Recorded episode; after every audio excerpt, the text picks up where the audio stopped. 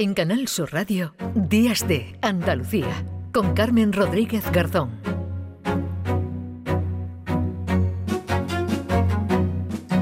A las 9 y 19 minutos de la mañana nos vamos a acercar ahora al Hospital Virgen Macarena de Sevilla y las consultas del Servicio de Enfermedades Infecciosas atienden y hacen un seguimiento activo a cientos de personas con VIH. La mayoría tienen el virus controlado y no transmite la enfermedad, como nos explicaba hace un momento Javier de la Torre. Pero ¿cómo es la atención a estas personas? ¿Cómo es su día a día? Son preguntas a las que vamos a tratar de dar respuesta esta mañana. Saludamos a esta hora a Jesús Rodríguez Baño, es el jefe de la Unidad de Enfermedades infecciosas del Hospital Virgen Macarena de Sevilla. Doctor, ¿qué tal? Muy buenos días.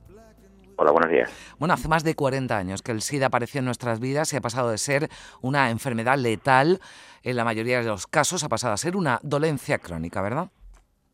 Sí, afortunadamente la inmensa mayoría de las personas que tienen la infección por el VIH pueden hacer una vida razonablemente normal tomando un tratamiento que en general es bastante cómodo y sencillo. Esa es la realidad actualmente. Bueno, y así, ¿no? Se trata o así pasa, ¿no? En la mayoría de, de las personas que conviven con el VIH, ¿no? En esta unidad de enfermedades infecciosas del Hospital Virgen Macarena hablamos, eh, bueno, pues de cientos de, de, de personas y la mayoría decía con el con el virus controlado, ¿no? Con la enfermedad controlada. Sí, el objetivo principal del tratamiento es que el virus no se multiplique dentro del cuerpo, que eh, se consigue que el virus esté indetectable en la sangre, o sea que cuando hacemos pruebas para buscar el virus no, no podemos encontrarlo porque está controlado con el tratamiento, eso permite que el virus no, no afecte al sistema inmunitario y por tanto pues la persona no llega a desarrollar lo que ya conocíamos como el SIDA, ¿no? que es cuando ya la persona tiene una inmunodeficiencia, tiene su sistema inmunitario muy debilitado. Y por ello, doctor, entiendo que es importantísimo ¿no? el diagnóstico precoz. Claro, porque cuando el, problema de esta infección es que durante un buen número de años una persona puede estar infectada y no saberlo porque no le da ningún síntoma pero durante ese tiempo va deteriorando su sistema inmunitario y cuando y si lo diagnosticamos muy tarde puede que ya eh, pues eso, ¿no? sus defensas estén tan, tan afectadas por la infección por el virus que ya puede ser muy difícil volver a recuperarlas y además puede que ya se presente con algunas de las complicaciones graves del SIDA, como son algunas infecciones que son tremendamente serias o algunos tipos de cáncer, ¿no? que se asocian también a, esta infección. Mm. Ha habido una relajación, ¿no? Me parece indudable la, en la prevención y de ahí que estén aflorando también otras enfermedades de transmisión sexual, sobre todo además y lo y lo hablábamos entre la población más joven, doctor.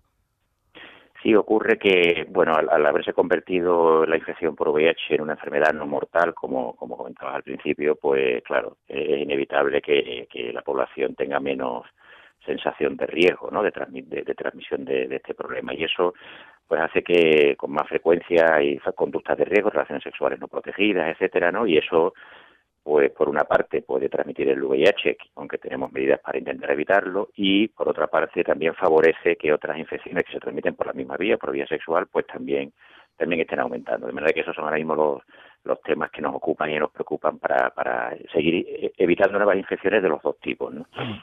Eh, usted nos hablaba de ese tratamiento ¿no? que ahora está en marcha, bueno, que consiste, y también nos lo explicaba antes el director del, Plan Andaluz eh, VIH y TS-SIDA.